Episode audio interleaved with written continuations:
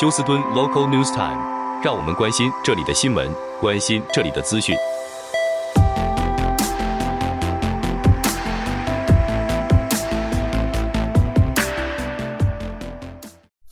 亲爱的听众朋友，您好，我是美俊，很高兴在今天星期四的节目当中，在空中和听众朋友们一块的来关心一下发生于 Houston 和德州的重要消息。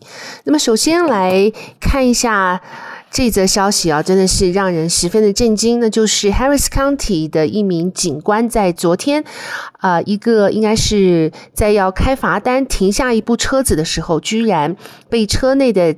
啊，这个驾驶人开了两枪。那么现在这名二十九岁的男警官正在医院急救当中。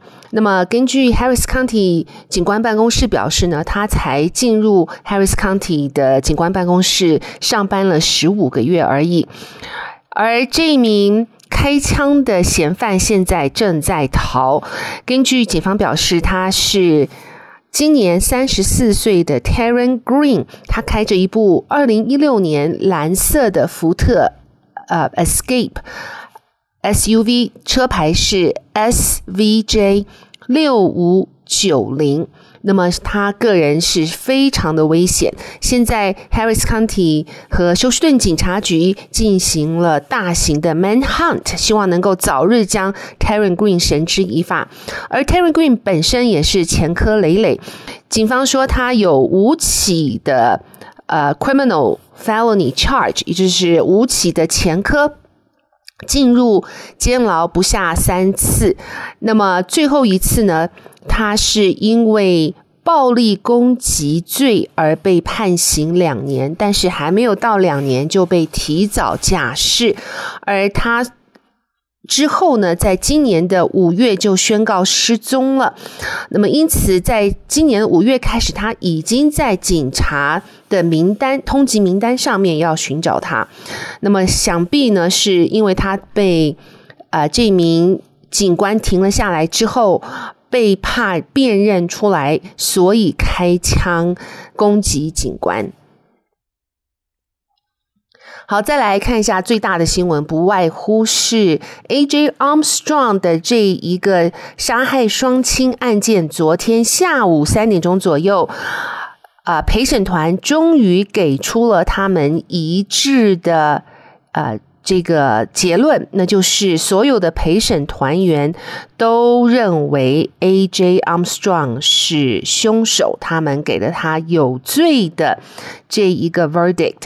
那么，在过去前两次的审讯呢，这个案件已经拖了七年，但是前两次呢都是以 mistrial 收场，就是因为啊。这八位还是九位的陪审团员没有办法达成一致的啊协议。那么陪审团员曾经讲，他们之所以会给 Armstrong 啊认为他是有罪，主要是 Armstrong 他自己的行为和言语定了他自己的罪。他们说 Armstrong 后来。在和警方的证词当中，以及当时在和母亲的电话 text 当中，以及后来，呃，以及犯罪呃案发之后他的行为等等，让陪审团员觉得 Armstrong 实在是难逃这个嫌疑，其中包括了当控诉官呈现 Armstrong 在。案发之前，他曾经拿着手枪自己录制了一个呃如何在家里面卧室开枪的这个短片。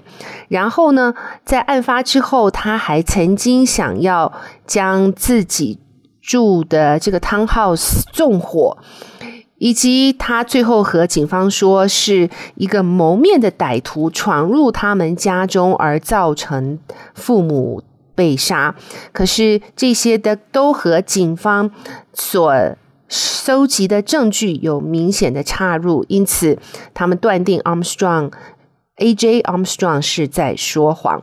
即使辩护律师想尽办法的甩锅，想把 A.J. Armstrong 呃的哥哥 Josh Armstrong 变成最有嫌疑的。啊、呃、这个嫌犯，但是似乎陪审团员并没有同意辩护律师的这一套说法。好，我们再来看一下这两则新闻。这名二十六岁的男子叫 Shaquille Dwayne Deer，他在昨天被呃法院宣判四十年有期徒刑，因为他在二零二零年的时候被发现严重虐待了一名只有三个月大的男婴，这大概是他女友的。呃，儿子，而这名男婴造成了严重的脑部伤害，以及胸骨有多处断裂。昨天他得到了最严厉的惩罚，就是四十年的有期徒刑。另外，呃，是这一名六十二岁的男子叫 Raul Meza Jr.，他在昨天被呃。可以说，在逮捕之后呢，现在警方表示，他虽然被逮捕的原因是在一九八零年杀害了一名八岁的女孩，当时他已经服刑完毕，可是呢，之后在二零一九年又发现他和另外两名被杀害的啊、呃、这个受害者。他是嫌疑犯，而之后警方说，其实他和一九九六年发生的十件这个应该算是谋杀罪的冷案都有直接的关系。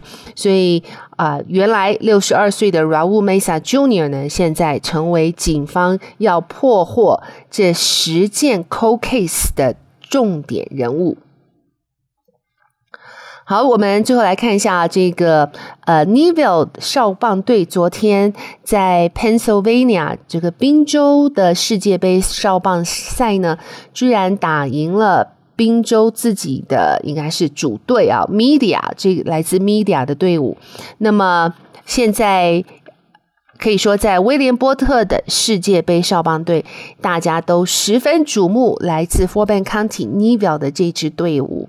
而在过去的十几年，几乎 Houston 地区每年都送出杰出的少棒队伍去啊、参加了威廉波特的世界杯少棒。那么，这一个从 Neville 出来的少棒队呢，已经是第十六支队伍，休斯顿啊，在过去几年送送出的第十六支队伍了。那么，希望他们能够节节胜利，最后可以把世界杯少棒杯的呃这个奖杯捧回来。好，我们再来看一下下面这则消息。好，中华文化中心诚邀休斯顿的华人社区参加二。八月二十三号举行的社区座谈会，了解有关阿兹海默症或是 Alzheimer 痴呆症和智和记忆力丧失的知识，并且讨论如何更好地为休斯顿的华人社区提供服务。座谈会提供了让参与者就这种疾病提问、分享个人经历、了解可用的资源，并且发愿志志工的机会。那么，与其他族裔背景。的长者一样，华人老年人面临着一个公共卫生危机，因为年龄是 Alzheimer 主要的风险因素。Alzheimer 协会的首席多元化、公平性和包容性主任 Carl Hill 博士表示，为了提高患有 Alzheimer 症或是其他痴呆症的弱势群体的健康，我们需要提供优质的照顾和支持。然而，我们只能接触到一小部分受到阿兹海默症和其他痴呆症影响的人，这必须改变。为了扩大我们的努力，我们致力于为少数族裔的群体提供与其文化相关的资源和讯息，而这个起点就是进入不同文化背景的社区里面做推广。由阿兹海默症协会主办的社区座谈会与家庭将家庭与致力于此领域的工作人员和和志愿者聚集在一起。这个活动是免费的，主讲语言为英文。文化中心将会根据需求来提供中文翻译的服务。想要了解更多详情，请打电话八零零二七二三九零零。那么，作为阿兹海默症协会的七十五个分会之一，休斯顿和德州东南分会，他们面向所有患者以及家人和照顾者提供有关阿兹海默症和其他痴呆症的讯息、教育和支援。他们的网址是 triple w 点 a l z 点 o r g 斜横 Texas。时间举办的日期是八月二十三号，就是星期三早上十点到下午十二点。地点是中华文化服务中心九千八百号 Tom Park，呃的二楼茶室 C 座二零九室。好的，亲爱的听众朋友，谢谢您收听美君为您翻译、编辑、播报德州以及 Houston 方面的新闻。在这边祝福您有一个愉快的星期四。我们明天同一时间再会，拜拜。